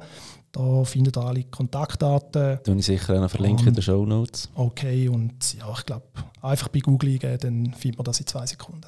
Ja, super. Was ich an unserer Diskussion jetzt wirklich mega spannend gefunden habe, ist, auch wenn ich das Wort nicht kenne, aber wir dürfen uns glaub, beide wirklich ähm, irgendwo durch Experten schimpfen. Ähm, völlig eine andere Tätigkeit beide und trotzdem ist es so mega nöch, einfach aus ganz anderen Blickwinkeln betrachtet. Ähm, Ich finde, das sollte es viel mehr geben, eigentlich so Diskussionen. Ja, ich kann dir noch zustimmen. Ich habe dir schon im Vorgespräch gesagt, oder, dass etwas, was ich sehr schön finde an der Finanzindustrie ist, dass es sehr viele Meinungen gibt und, und ich glaube, weil halt die den Markt immer prüft, äh, man lernt nicht so dogmatisch sein und auch äh, gewisse, ähm, sagen wir auf Deutsch, Humbleness haben, also einem eigenen Ego gegenüber und eigentlich immer sehr offen muss sein, auch anderen Meinungen gegenüber, wo wir jetzt ja nicht eine riesige Meinungsverschiedenheit haben. Aber ähm, ich glaube, das fördert allgemein oder ist an einer guten Diskussionskultur äh, sicher förderlich. Also, das ist auch sehr angenehm gefunden. Ja. Super, cool, danke vielmals. Christian, danke dir und im Zuhören möchte ich auch noch danken und bis zum nächsten Mal.